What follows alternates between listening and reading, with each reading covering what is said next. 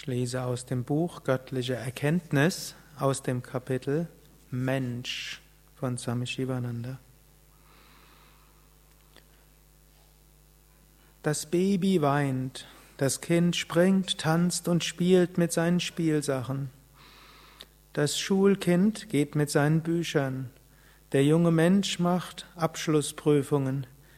Der Jugendliche und der junge Mann dreht seinen Schnurrbart streitet, kämpft und läuft hinter dem anderen Geschlecht her.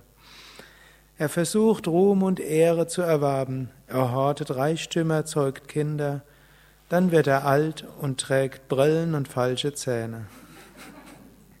Er stützt sich auf einen Stock und schließlich macht er seinen letzten Atemzug. Wenn ein Tropfen Wasser auf eine heiße Eisenplatte gespritzt wird, zischt es und er verdampft sofort.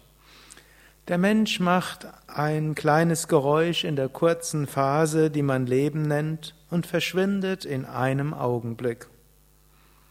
Was ist der Mensch? Was kann aus ihm werden? Was ist der Geist? Was ist der höchste Zustand? Es ist wirklich nützlich, über diese Dinge nachzudenken.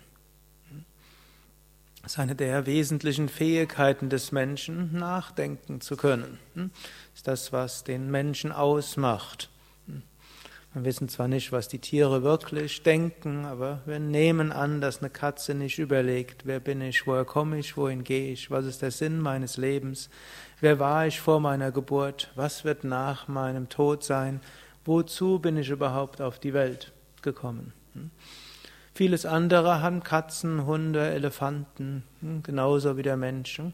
Nämlich für Essen, Trinken, Schlafen, Fortpflanzen und alles, was damit in Zusammenhang hängt, ist. Tiere haben die gleichen Emotionen und Gefühle wie der Mensch. Tiere haben ähnliche Wahrnehmungen wie der Mensch. Gut, vielleicht nicht die gleichen, aber ähnliche durchaus. Das ist alles ähnlich. Das ist nicht das, was Mensch ausmacht. Aber Mensch denkt nach über die höheren Fragen. Er ist bewusst, mindestens heute, die Welt ist, ich glaube, nach neuesten wissenschaftlichen Erkenntnissen 20 Milliarden Jahre alt. Nach Ansicht der Yogis, es dauert ein, oder nach eigentlich Yogis ein bisschen umfassend, also es gibt eine Surya Siddhanta, eine alte Schrift, die sagt, ein Schöpfungszyklus dauert 311 Trillionen Jahre, und ein paar gequetschte. Also die denken immer noch in erheblich größeren Dimensionen als die westliche Wissenschaft, die ja immerhin jetzt ist, ihren Denkgrad auf 20 Milliarden Jahre dort hm, erhöht hat, was schon mal etwas ist. Aber sind schon, ob jetzt Milliarden oder Trillionen, es ist unvorstellbar.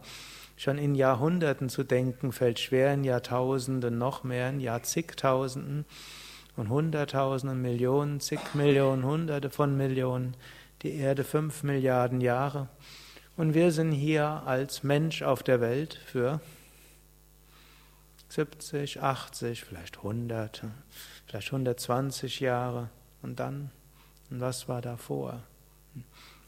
Und die meisten der Anwesenden haben sich schon länger mit diesen Fragen beschäftigt. Sie haben schon gehört, ja, ich bin das unsterbliche Selbst, der Atman, der physische Körper hat einen Beginn, hat ein Ende und ich bin reine Seele. Und manchmal haken wir das einfach damit ab. Hm, gut, jetzt wissen wir, Sinn meines Lebens, Selbstverwirklichung, ich bin Brahman. Und dann vergessen wir all das wieder und beschäftigen uns nur mit dem Alltag. Hm.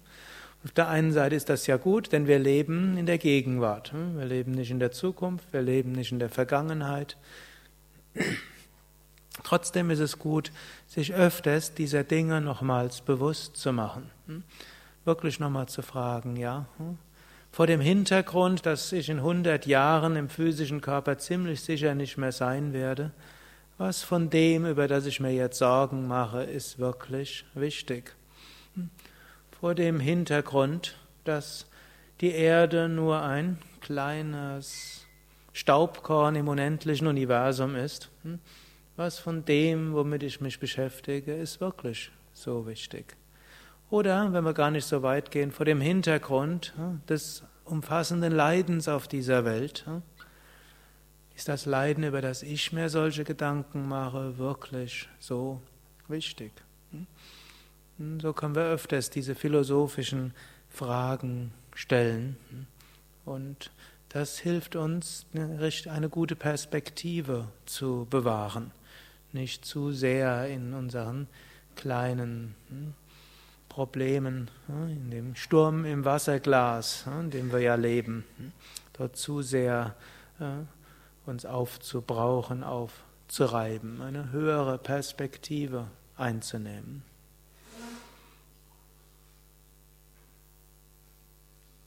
Harium Tatsada.